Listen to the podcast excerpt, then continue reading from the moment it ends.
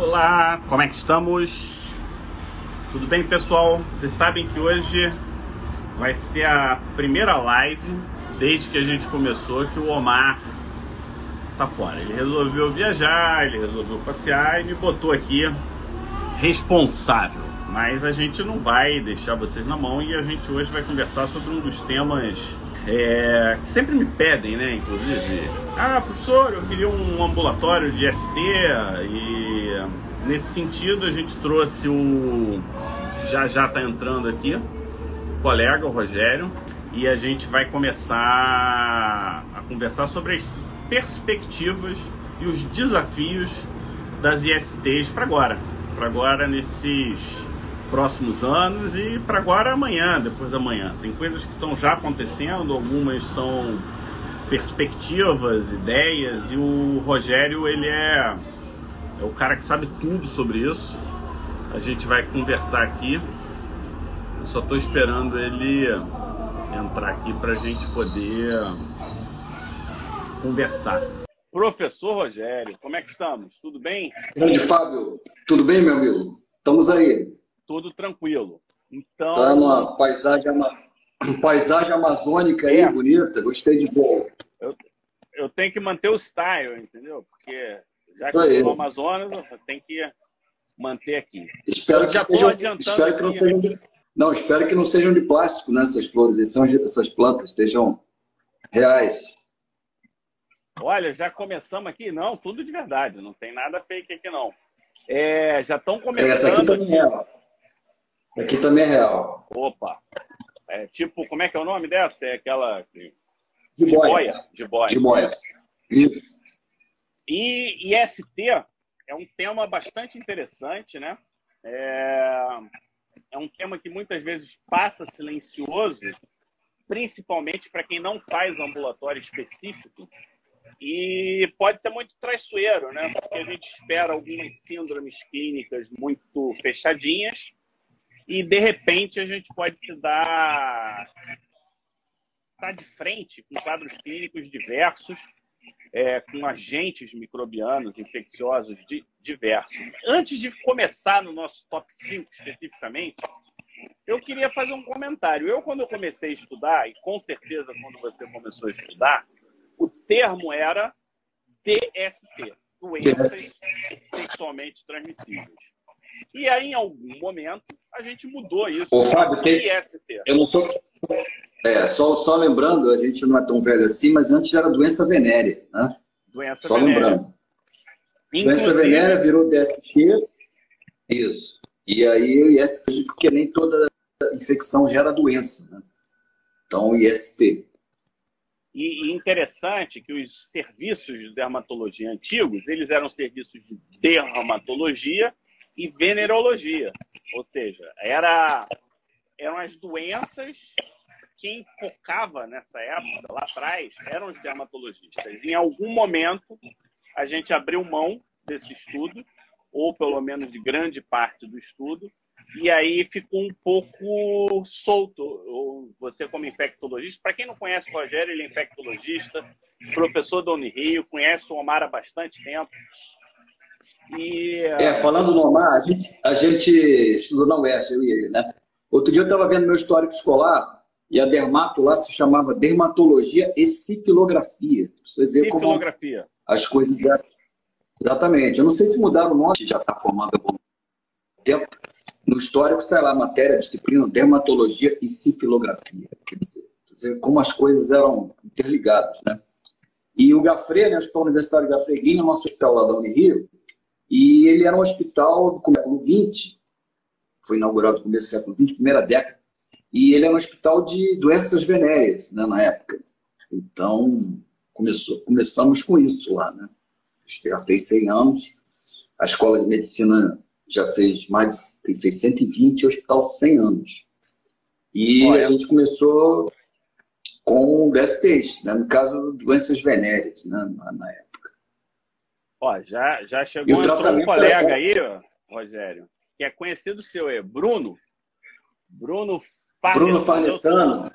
É, ele é... Sim, grande querido amigo, ex-aluno dos anos 2000, né? Acho que ele se formou em 2004. e é um amigo bastante querido e, e continua aí um craque da clínica médica. É seu estilo aí na tá indo nas mídias muito bem e é um orgulho ter sido professor dele ser superado por ele, né? Muito orgulho isso. Boa, isso é, esse é o mote dos grandes professores, né? Que bom te ver aqui. Exatamente. E o seguinte, Rogério, vamos parar de blá blá blá, como a gente fala aqui, vamos direto ao ponto. Eu lembro, eu sou, eu me formei no final de 90, né, 99.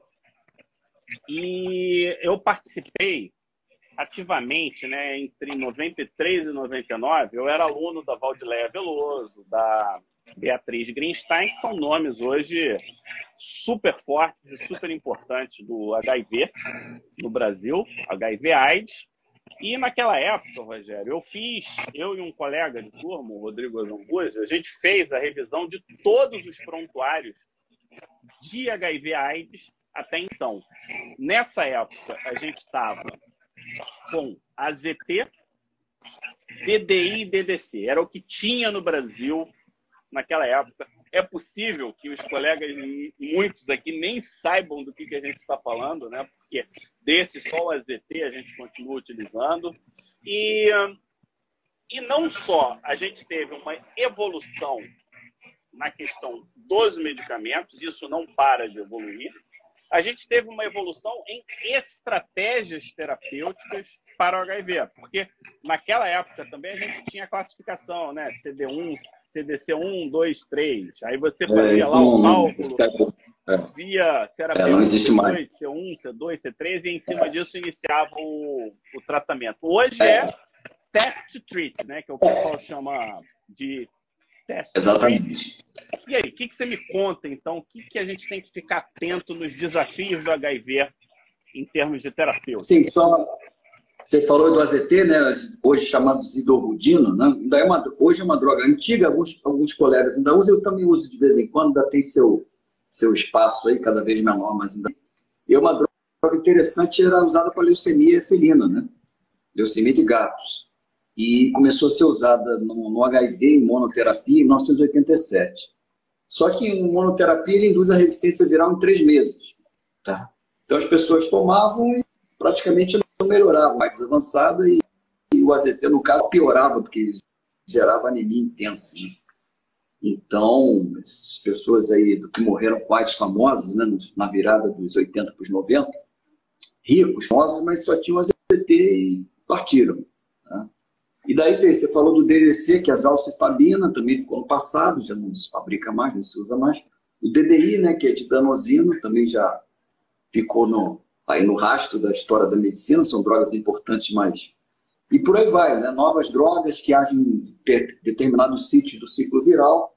E hoje a gente tem, é, nos Estados Unidos, foi lançado alguns meses atrás, uma droga injetável, né? usada cada mês. Então, hoje, o indivíduo que toma, por exemplo, um tratamento que são duas doses diárias, né? por, por ano, ele toma 730 doses. Eu posso te Isso interromper um pouquinho? É, Pode, Dá pode. uma ideia, assim que entrou os inibidores de transcriptase reversa, como o ritonavir, ele entrou, ele tinha... Não, não, esse é, não. O ritonavir... Tá, depois, depois. Um histórico, vou ser bem sucinto, né? um histórico rápido, vou falar na ordem. Surgiu o AZT, né, que inibidor de transcriptase reversa, transforma o RNA, que é um retrovírus, o HIV, em DNA, você bloqueia essa enzima, transcriptase reversa, Aí veio a didanosina, perdão, zalcitabina, didanosina também são estavudina, e fui indo até que chegaram em dois de protease, protease, em 96. Entre eles o ritonavir. Só que o ritonavir hoje não é usado como terapêutica específica, né? é um booster, ele inibe o citocromo P450A. Só, só um segundinho, eu vou trocar para o 4G aqui, que me parece que a internet... Cara, imagem.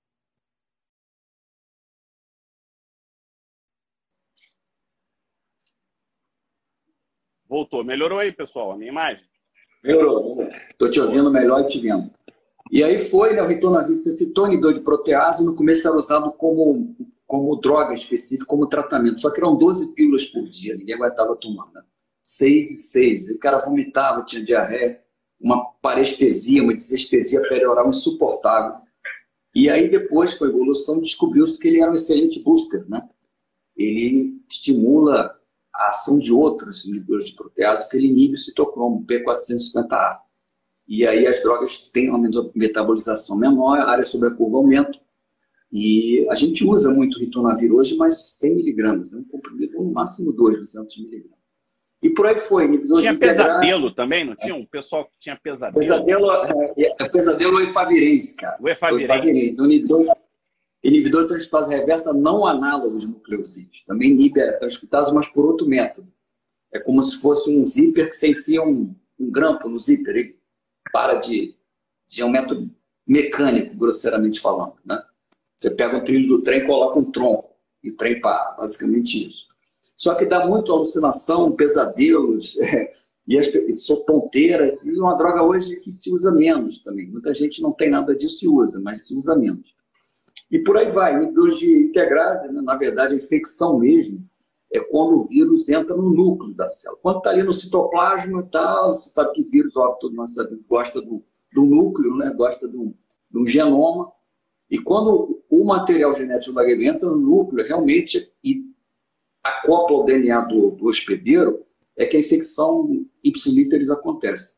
Os inibidores de integrase impedem essa, essa, essa, esse acoplamento né, do material genético do vírus com material genético do humano. E o inibidor de protease age lá no final do ciclo. Né? A protease é mais ou menos uma tesoura que corta as imperfeições do vírion.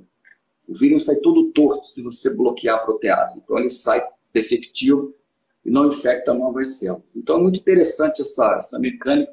Surgiram novas categorias, inibidor de capsídeo, inibidor de GP120, né, que é a espícula do HIV, né, uma espécie de spike, né, grosseiramente falando, e por aí vai. E agora a gente tem essa droga injetável, né, que é a ripivirina com cabotegravir, que é uma injeção intramuscular a cada 12 meses tem que ser tomado no posto de saúde, não pode ser tomado em casa, é caro.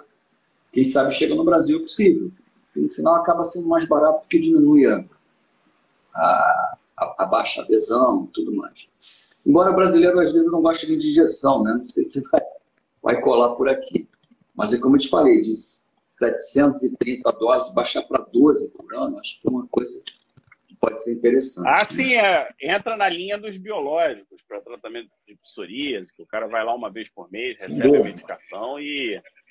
E um, um ponto que me chamou muita atenção no HIV, eu fiquei um tempo fora e, e de, uma, de estudar HIV, e isso me deixou um pouco até temeroso de voltar, porque a parada mudou tanto que você fica, sabe, aquele. É igual quando você fica muito tempo sem malhar e quer voltar a malhar e você fala, cara, vou ficar muito cansado, deixa amanhã eu volto. E o fato é que não, não é só uma questão de medicação, é uma questão de estratégias. Né? Então agora você tem o test treat, ou seja, já testa e já inicia o tratamento, tem os PEPs e tem os PrEPs. Né? Então, é, o uso da medicação em situações específicas. Eu queria que você comentasse um pouco isso, inclusive essas profilaxias e a, a relação dessas profilaxias com estimular abuso, né? estimular, deixar a pessoa se sentir mais livre. Porque eu lembro claramente, né?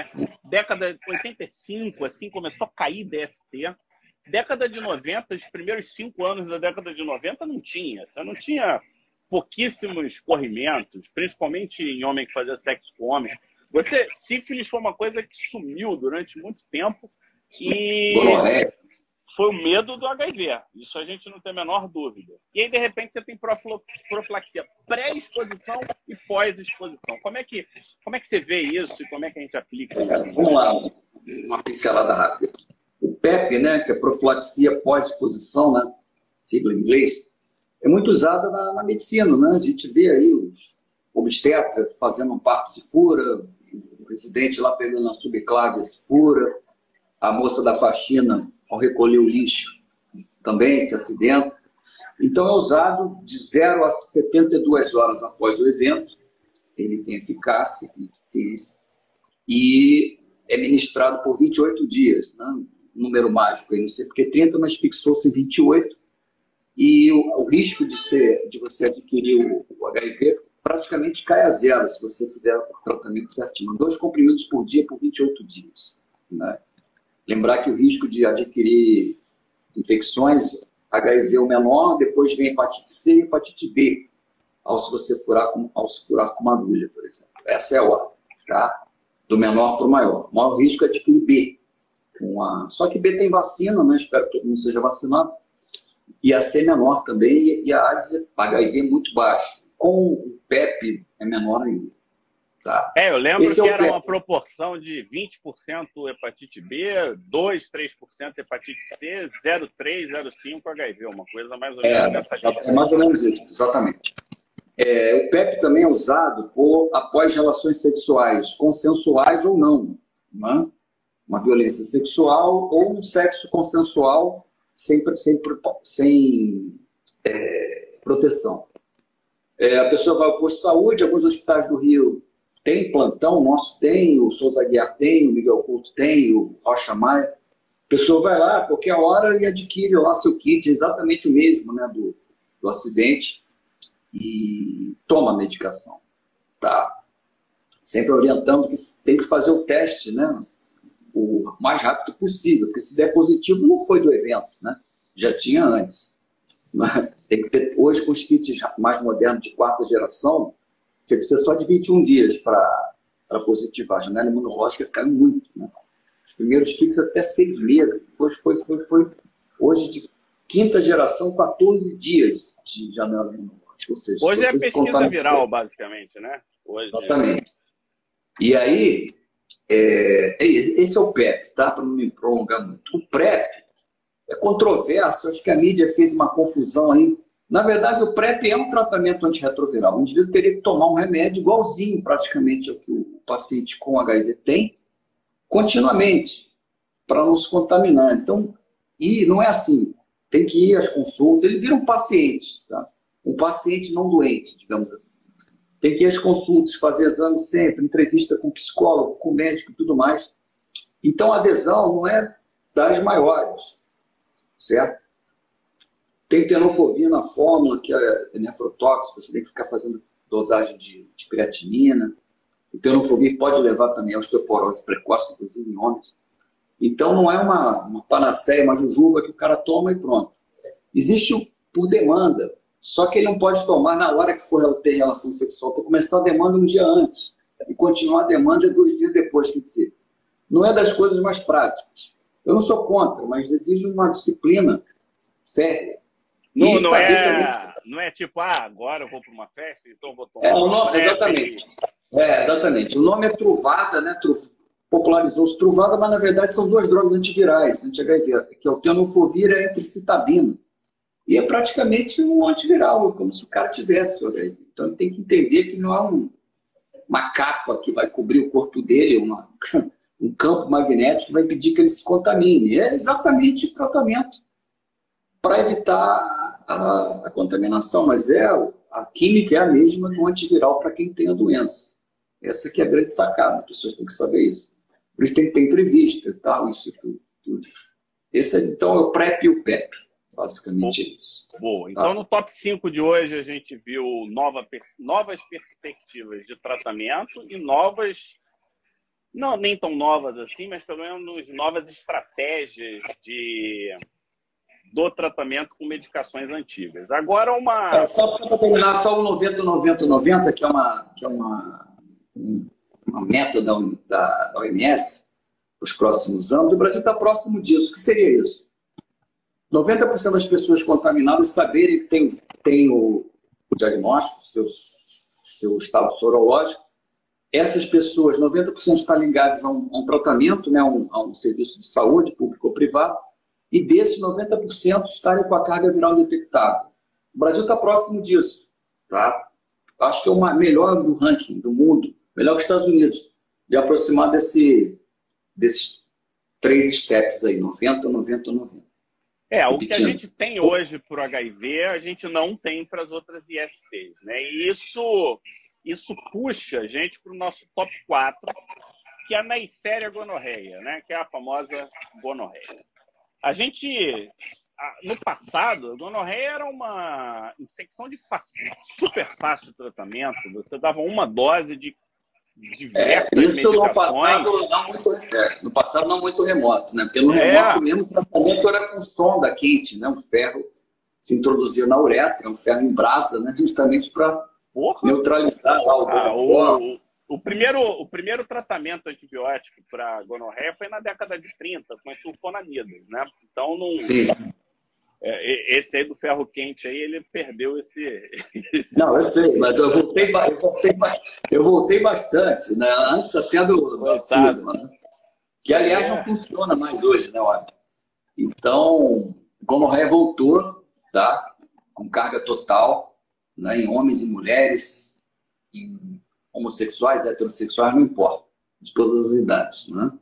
E é uma doença que no homem ela é autolimitada porque o indivíduo ou ele está assintomático e não vai sair daquilo, ou ele está assintomático e vai se tratar, né? ainda muito sintoma homem. Na mulher, nem sempre, né?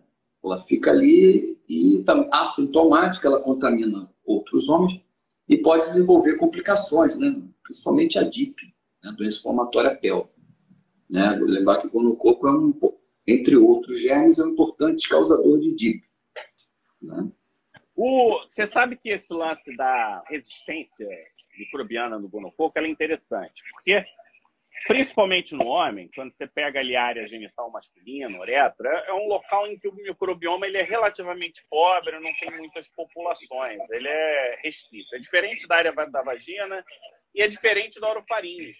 E existem diversas sérias que fazem parte da, do microbioma de orofaringe e acredita-se né, que grande parte dessa resistência microbiana que vem do que acontece com o gonococo venha das neissérias do microbioma, ou seja, a pessoa ela tem múltiplas histórias né, de tratamentos para diversas coisas, independ... não estou entrando no mérito se foi bem indicado ou mal indicado, e aí você tem o sexo entre os gonococos e talvez até com diferentes espécies. Então, é, esse é um ponto que, que, a gente sempre fala aqui no Pele Digital, né? O uso consciente dos antibióticos, porque você pode tratar. Outro dia, só para só te situar, outro dia eu atendi uma paciente com um quadro típico de anjoedema. Você sabe como é que estavam tratando o anjoedema dela?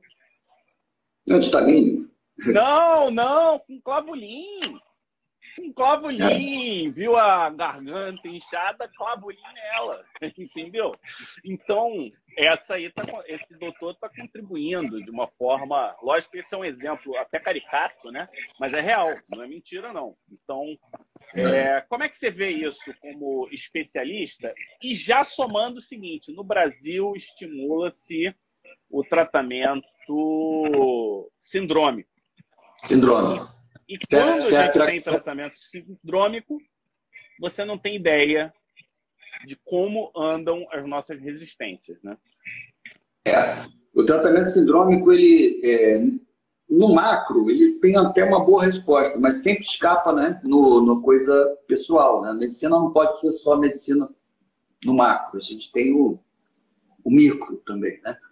Isso gera resistência, até mesmo que a dose inicial de ceftriaxona era baixa, né? 250 miligramas.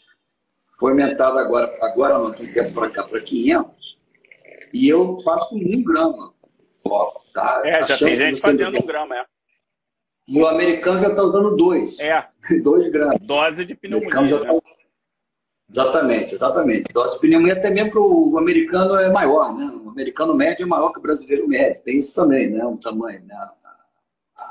Estado somático dele, junto com a azitromicina. Né?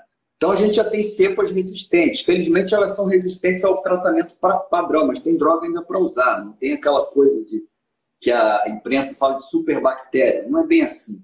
Né? Inclusive remédios já no Brasil. A gente tem uma cefalosporina de terceira geração que ela é muito monococcida, que é cefixima, tá? medicação oral. Oral. Você tem Olha é. E você tem aminoglicosídeos também injetáveis, que funcionam para gonococo resistente. É, inclusive tá? tem gente resgatando. É. Então, é, é, não, é resistente, mas não é aquela coisa catastrófica. É óbvio que, em termos de saúde pública, sempre tem casos que escapam. Às vezes, os colegas não conhecem suas drogas e a coisa complica. Principalmente em mulheres. Né? É, gonorreia sempre complica em mulher. Difícil homem ter grandes problemas com gonorreia, não ser a gonocócica. Né? Que aí a gente pode ter um quadro frustro neuretral e desenvolver uma artrite gonocócica. Aí é a única indicação que você faz sorologia, Fábio, para gonocócica, para gonorreia, é para você caracterizar uma artrite gonocócica. A sorologia para quadros venéreos não, não funciona, não é indicado. Lembrando você... que se tiver a pústula gonocócica, tem lá o diplococo gram negativo na pustulinha. Então, quem tiver sim, atento sim. e ligado, porque ela é pequenininha e efêmera, né? A pessoa tem que estar bem atenta. Não, às vezes pega na pontinha do dedo, pega assim, não é tão, tão rápido. Eu estava vendo, inclusive, que algumas, em alguns locais estão resgatando a gentamicina intramuscular para também o tratamento. E eu, eu estou fazendo esse comentário pelo seguinte, porque tem muita gente que usa gentamicina tópica é, para tratamentos de situações dermatológicas. Então a gente tem que estar atento, porque não podemos queimar as medicações. Né? E um, o que eu achei interessante é que há muito tempo eu não via novos grupos de antibióticos. E, e nos estudos de gonorreia tem alguns grupos até Novas né? quinolonas, novas cefalosporinas e novas aminoglicosídeos. Né? Só eram drogas que estavam meio paradas né? e a gonorreia deu uma deu uma estimulada em novos sais, né? novas substâncias, novas moléculas surgindo, justamente por causa disso. Um que eu nunca tinha ouvido falar, fluoroquetolide, que é um, é. que é um novo grupo, que é solitromicina. Aí tem um Isso. outro grupo aqui que é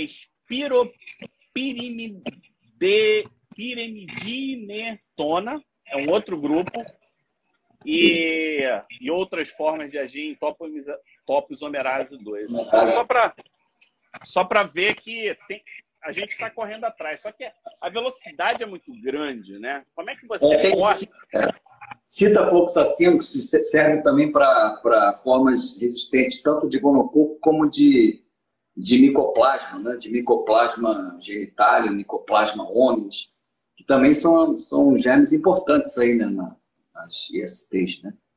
É, que eu não sei se é, eu estava até querendo fazer uma live só sobre o micoplasma genitário, porque também está crescendo taxa de resistência, é, é uma causa de corrimento que talvez não seja tão conhecida assim, e eu acho que vale a pena a gente conhecer, né? Não só as manifestações típicas, como as manifestações atípicas. Mais Sim, é, uma, é, é, mesmo germe pouco conhecido entre os médicos também, é, né? uma das mais populares, né? Tanto o micoplasma homens como o genitálium, né? Fora o ureaplasma urealítico, esse é mais famoso, né? É, esse é mais Mas antigo. Não, esse é mais antigo.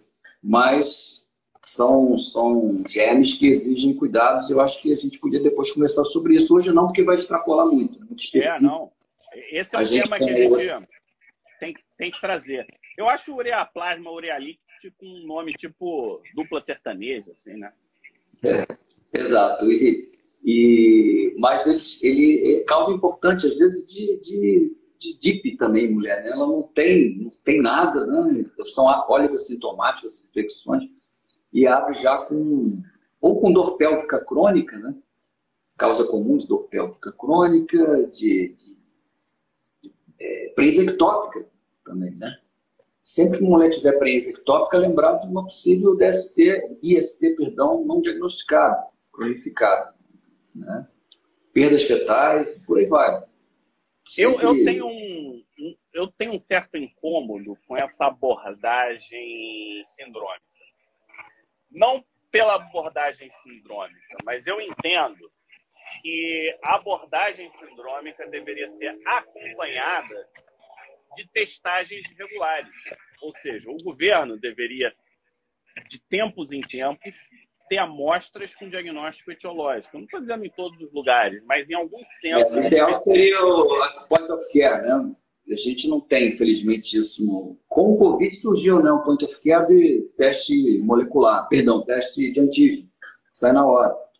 Mas, no geral, é uma coisa muito importante você fazer o teste ali no consultório, no pronto-socorro, na beira do leito, você ter aquela coisa na hora. Né? É, o pessoal Isso... da tuberculose que trabalha com resistência, eles têm, né? Eles têm o Gene Expert.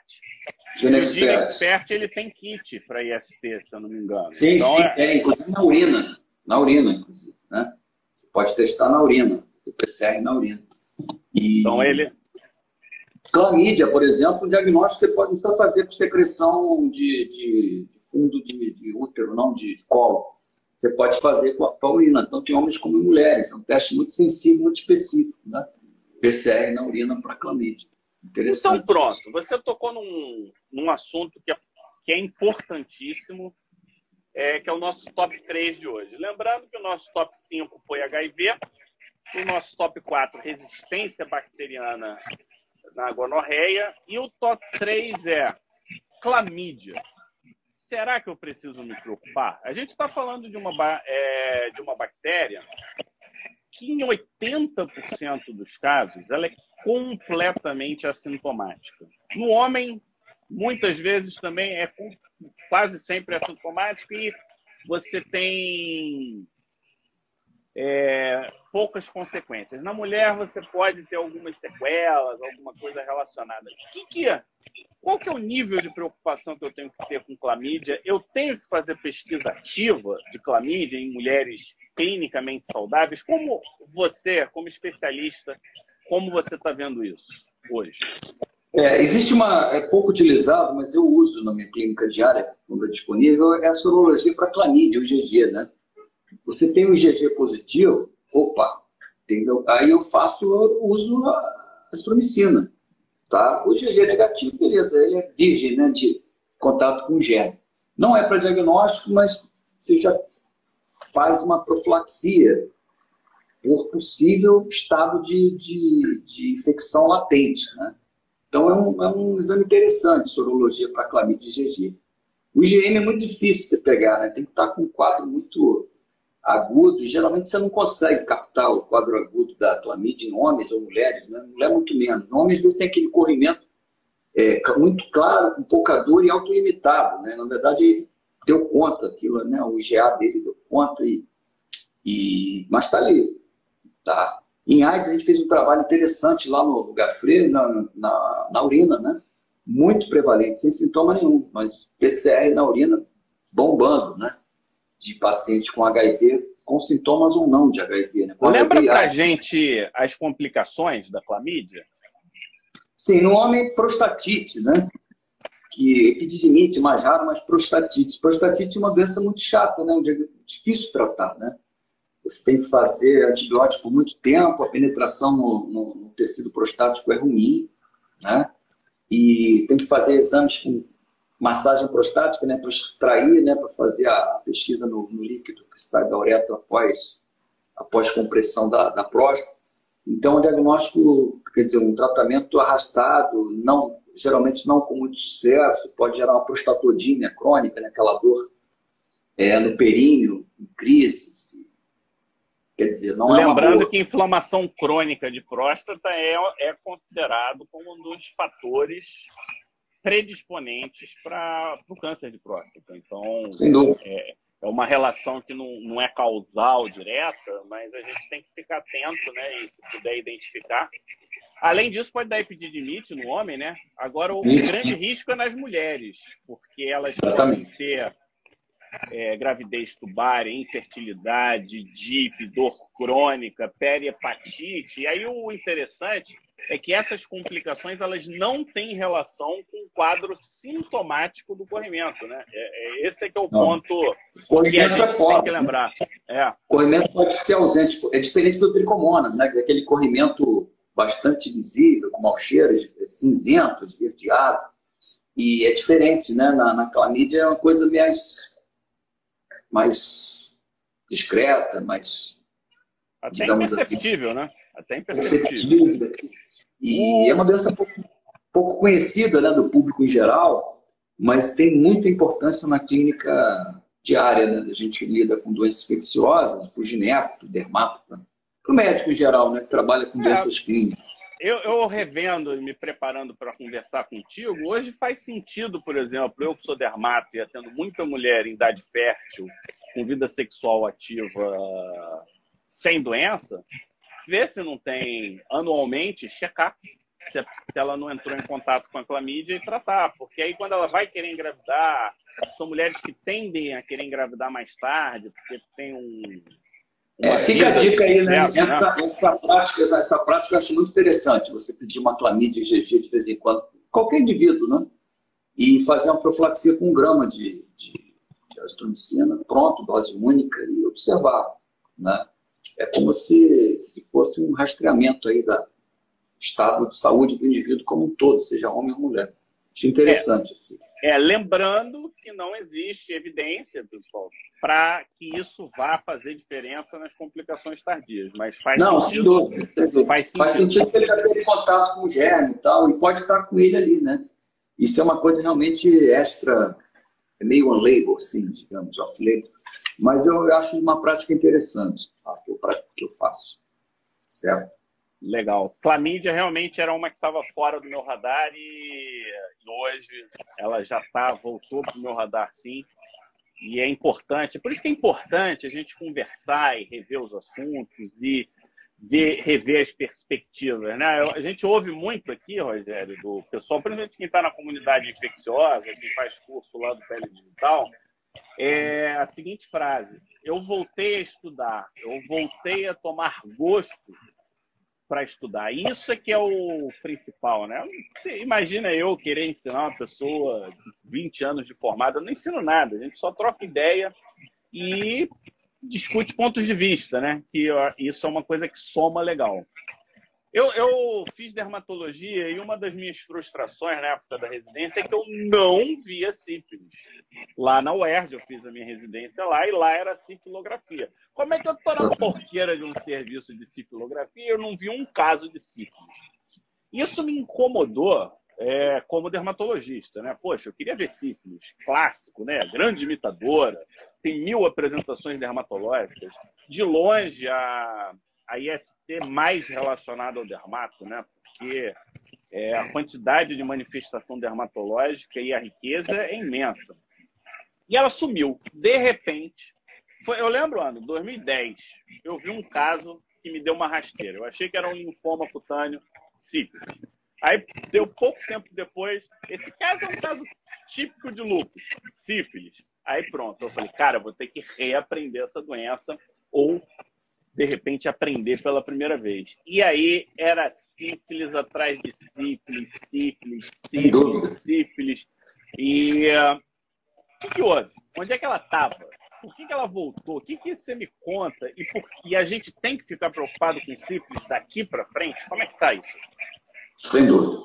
É, lembrando que a sífilis é uma doença do, do novo mundo, né? As pessoas acham que foi o europeu que levou a sífilis para a América, foi o contrário, ela existia nas Américas os europeus se contaminaram e levaram para lá.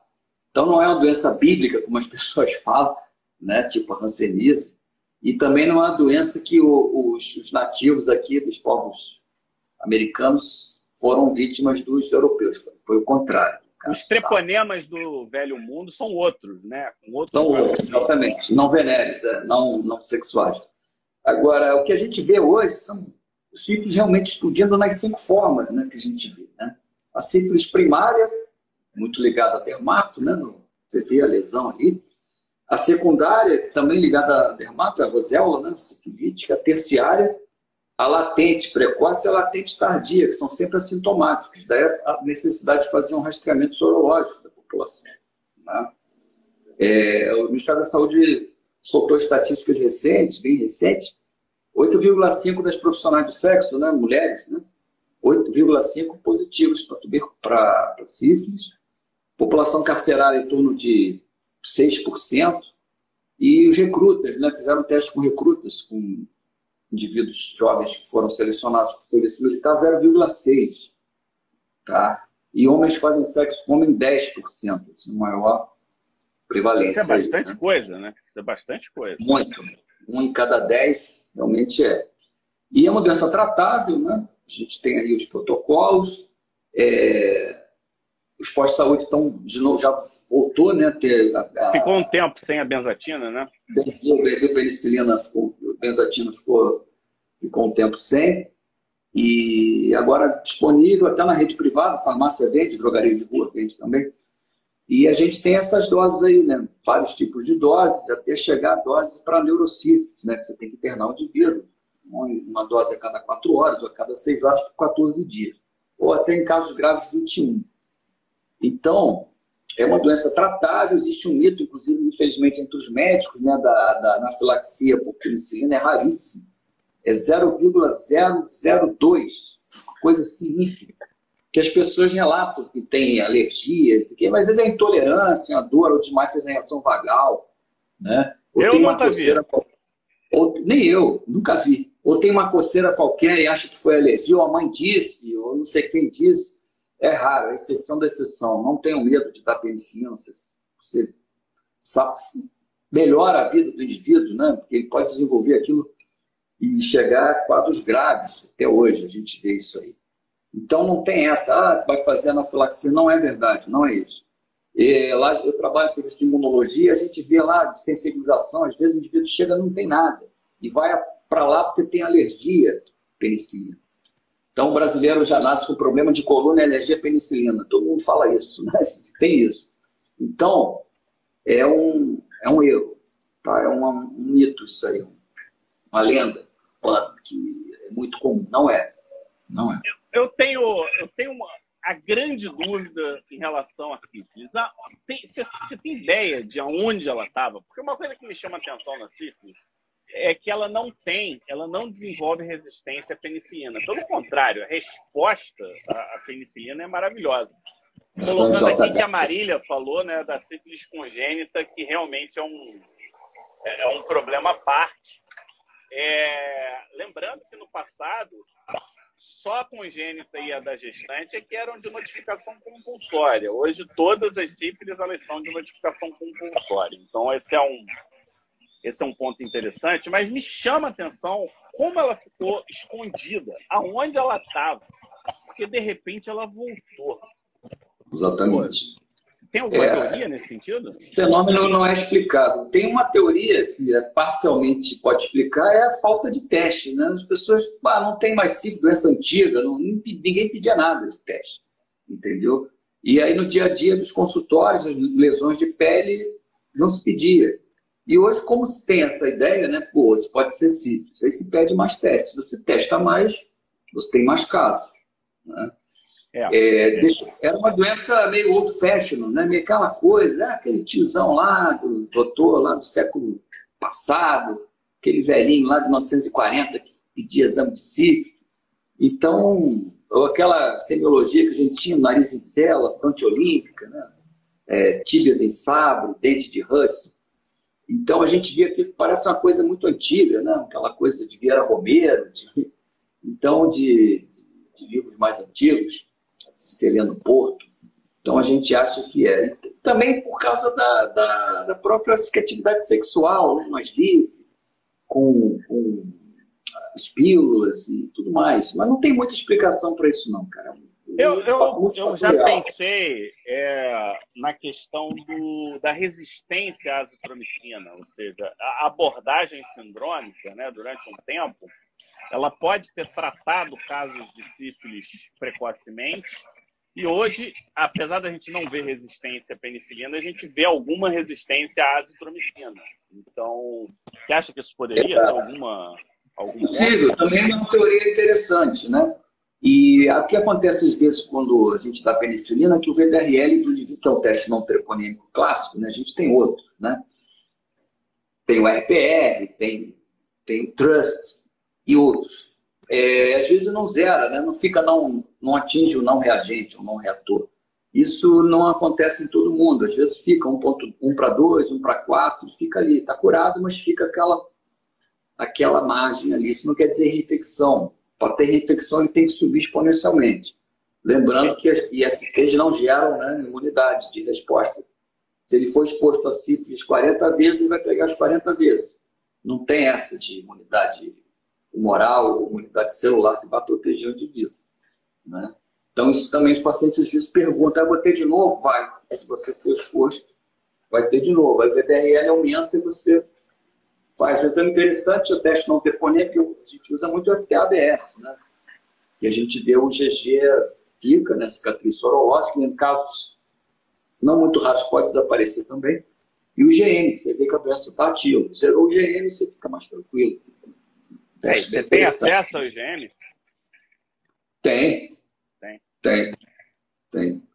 E é, dá positividade. É, né? O GM ele é muito sensível. A gente vê, eu pego muito caso agudo, né? Cara com aquela rosel explodindo, muito comum. E queda de cabelo também. Ficar de olho. Não precisa ser aquela clássica, não, de, de têmpora. O cabelo começou a cair, ou em clareira, ou simplesmente ficou mais ralo, você tem que pedir teste de sífilis.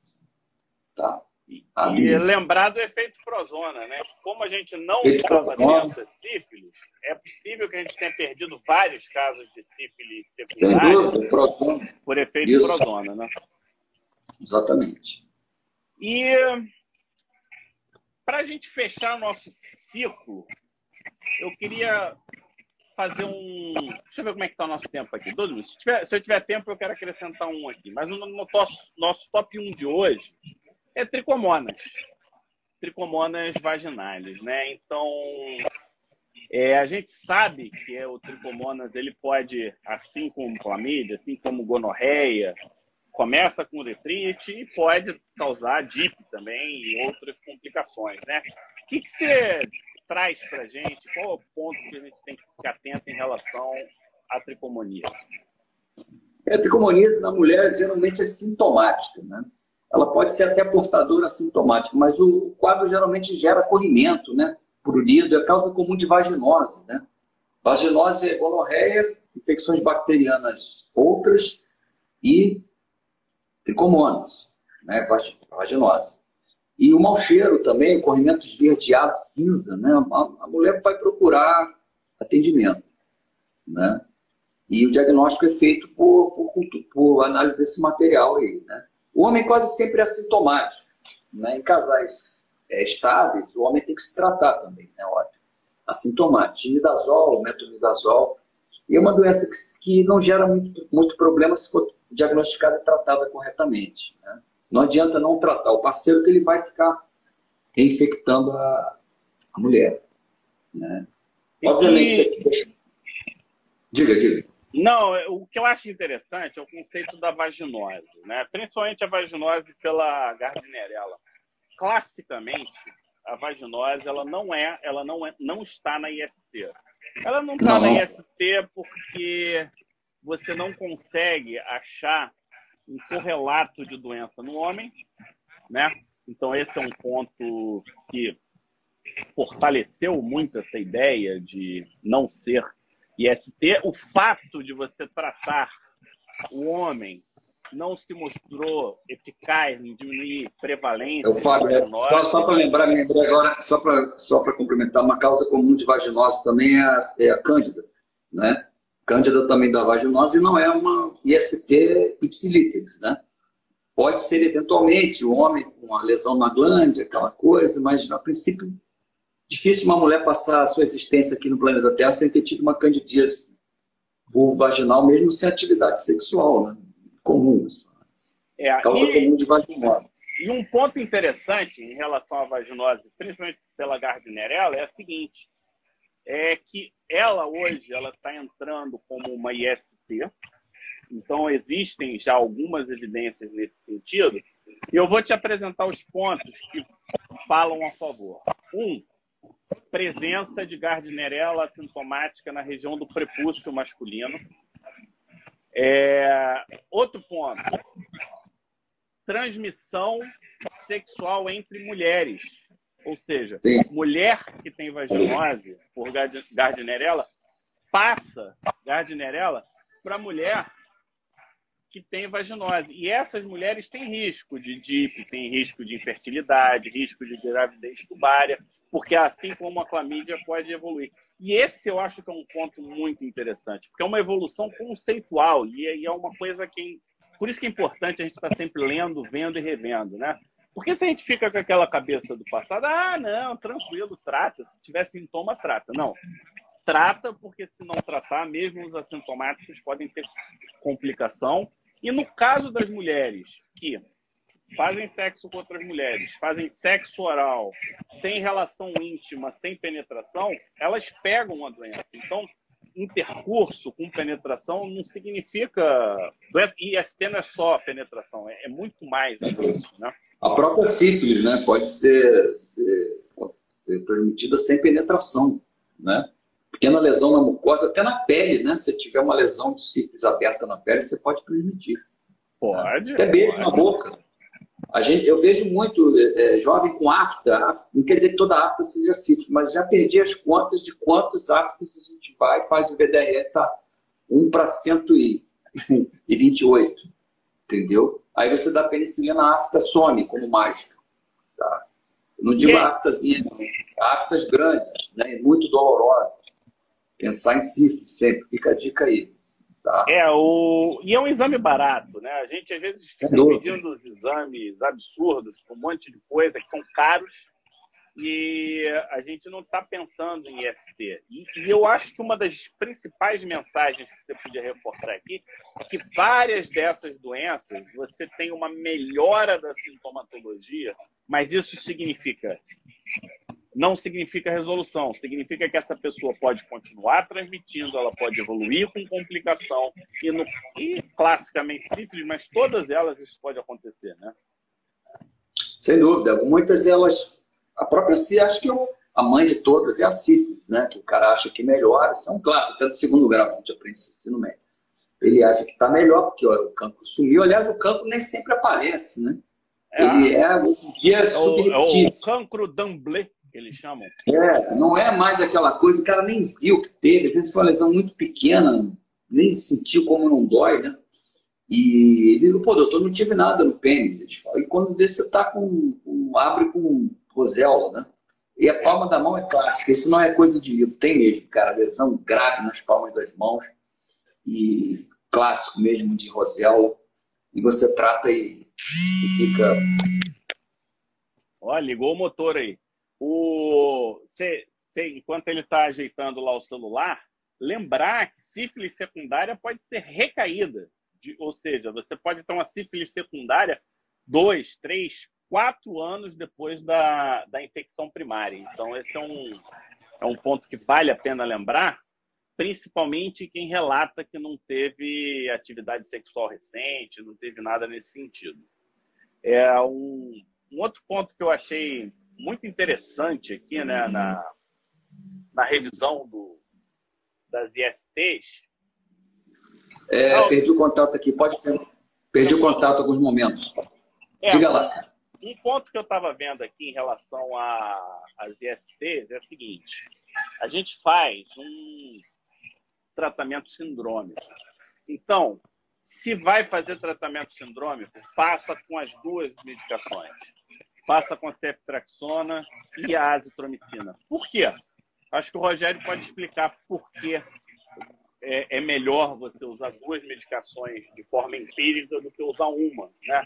Principalmente pessoas, lembrando que pessoas de ST tendem a se reexpor, né? E aí você fica repetindo o, o tratamento. Então a gente tem que ter isso em mente, né? Qual que é, por que, que é vantagem a gente misturar? É, é assim, como você falou, é sindrômico, se você usar duas drogas, desses cinco que, doenças que a gente falou hoje, pegaria três, né? Você pegaria o gonococo, a sífilis e a clamídia, né? Menos a, só não pegaria a, a protozoário, né? O, o... o último aí, Tricomonas? Então, é, exato, tricomonas. Então, e HIV, óbvio.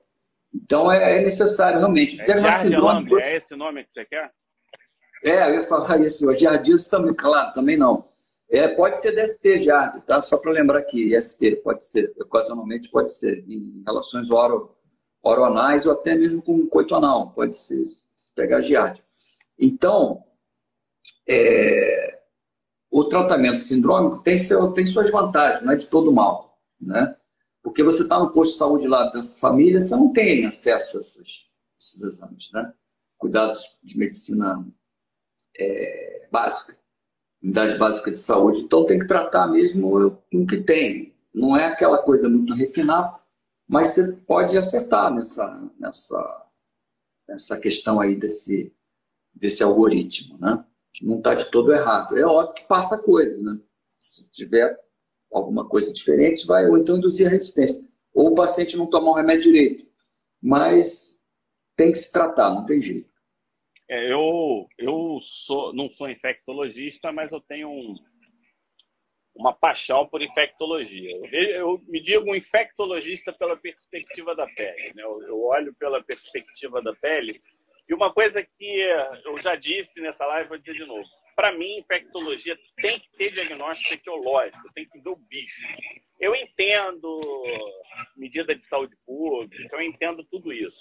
Mas, poxa, você coletar uma. É, uma secreção não é a palavra, um exudato uretral e pedir para fazer uma coloração do grã, se não tiver o grã, faz um panótico. Você consegue ver se tem um diplococo grã negativo ali no grã. Você consegue ver se tem um protozoário no panótico. Você consegue fazer alguma coisa.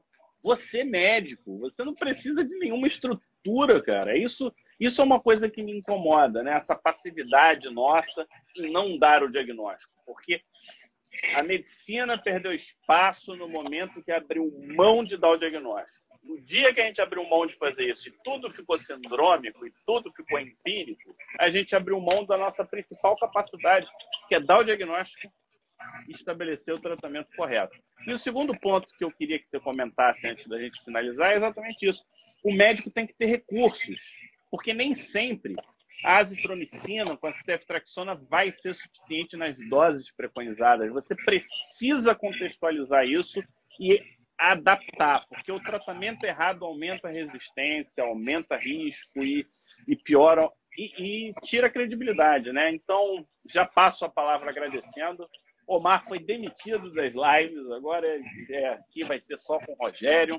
E o Rogério é igual ao Omar, ele, ele filma só testa, assim. Então, é, esse ponto vocês aprenderam, aprenderam juntos. O... E aí, Rogério?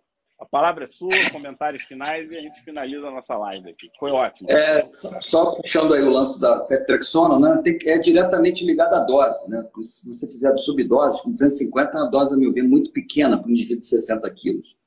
Né? Então já foi para 500, mas eu já uso um grama. Possivelmente, às vezes, repetindo até no dia seguinte. Né? Ceftrexona é uma substância pouquíssimo tóxica, né, como as cefalosporinas em geral. Acho que pecar um pouquinho por excesso, isso é off-label, né? Não vai ter nenhum problema. Tá? E o papo foi legal, a gente falou sobre algumas doenças, obviamente não nos aprofundamos como, como o tempo não ajuda, mas eu acho que foi bem legal, a gente deu uma passeada aí nos, nos Big Five da vida, foram cinco doenças que a gente falou, faltaram várias, né? Herpes, HPV, cancro mole e tudo mais, linfogranuloma, granuloma inguinal, aquelas coisas mais antigas, do novanosa, mas não dava para falar de todas, né? E legal participar desse, desse bate-papo e faremos outros. Esse é um que a gente chama de é um novo modelo de aprendizado, né? Não é aquela coisa formal que você tem que marcar o X, é uma coisa um pouco mais de raciocínio filosófico, de incorporação de conceitos. Isso é, ó, doutora Prígio é quem manda aí. Então, se o doutor Aprígio gostou, pronto, foi aprovado. E para quem não sabe, o Rogério, ele é infectologista, vocês devem ter percebido, né? Quem está aqui, se não percebeu isso, acabou de chegar. E ele vai cada vez mais fazer parte da comunidade infecciosa. Casos, ele vai trazer novidades para a gente. E isso é uma novidade que, para mim, é, é, um super ganho, porque eu sempre acreditei, Rogério, no, na complementação de raciocínio. Eu acredito que quando a gente tem uma determinada situação observada por diversos prismas, a gente tem uma melhor perspectiva do, do todo, né? E você tira um pouco aquele teu lado enviesado. Então essa é, é um super bem-vindo de novo. Ele já fez lá, tem uma atividade dele, inclusive na comunidade, aquela, aqueles teus vídeos lá de antibiótico estão lá. E fala um pouquinho do nosso projeto. Acho que você pode. É a Tapa Merchan. Quem quiser ir embora pode ir, porque agora é Merchan. A gente está com um projeto legal aqui para antibióticos. Porque eu, eu lembro, Rogério, era chato pra caralho. Porra, as tetraciclinas. Pelo amor de Deus, cara, quem que aguenta as tetraciclinas? A gente está preparando material bem legal aí, tentando fugir desse, tentando não, fugindo desse padrão aí de dividir por classes, né, classes de drogas, que é uma coisa antiga, extremamente enfadonha, é importante, né, mas a gente tem que ter outro viés aí de, de da parte pedagógica, de um capítulo mega, ultra importante dentro da clínica, né, de qualquer especialidade, são os antibióticos mas de uma forma diferente o ensino, né? aquela coisa chata de se dividir por classes, fica muito enfadonha, as pessoas perdem o interesse, aquela coisa que a gente aprendeu né, nas escolas de medicina, que ainda é assim que se ensina. Os livros também falam dessa forma, né? a gente está tentando, estamos conseguindo puxar para uma coisa mais, mais atual, que prenda mais né, o, nem só atual, é uma questão de, de aplicabilidade mesmo. Você não aplica na tetraciclina, você não, você não raciocina em termos de tetraciclina, você raciocina em termos do quadro clínico que você vivencia. E aí você pega esse conhecimento né, de classes aplicado. É diferente do que você decorar todas as tetraciclinas e aonde eu vou usar uma tetraciclina. Poxa, aí Sim, Como fica é uma coisa muito. É? É, exatamente, fica uma coisa muito compartimentada e a gente não consegue juntar, né? As, as informações ficam soltas sem um, sem um gancho, né? Para fazer aquela coisa mais eficiente, né? Porque a gente quer melhorar o paciente, não adianta ficar só decorando. Ah, as tetraciclinas tal, tal, tal, mas usa como? Qual o padrão de resistência? E aí, e aquilo. Fora os novos antibióticos estão surgindo, né? Para determinadas doenças, padrão de resistência também. É, vai ser bem legal o material. E, e, material novo é legal, porque eles acabam que tudo que é novo agora tem ensaio clínico, randomizado. Então você começa, você sai daquela fase da experiência apenas e começa a incorporar os grandes ensaios clínicos para os antibióticos. E eu enxergo que cada vez a gente vai ter mais, porque o número de germes e bactérias. Germe eu não sei se é uma boa palavra, mas a gente fala, né? Germes com resistências. Germe parece propaganda de TV, né? É. Bactérias, germes, fungo, parece propaganda de televisão de sabão, de detergente. Não, e esse sabão, se a gente pudesse injetar esse sabão para tratar os nossos pacientes, a gente estava bem, né? Porque eles matam 99,9%. É legal que eles falam germes, é, germes e bactérias, quer dizer, são duas coisas diferentes, né? Mas é isso. É isso, cara. Tamo aí, vamos, vamos em frente. Tá. Isso aí, pessoal. Obrigado, já enrolamos. Obrigado, obrigado pela audiência aí. Valeu, Rogério. E a gente abraço. agenda mais atividades aqui. Grande abraço. Tchau, pessoal. Boa noite.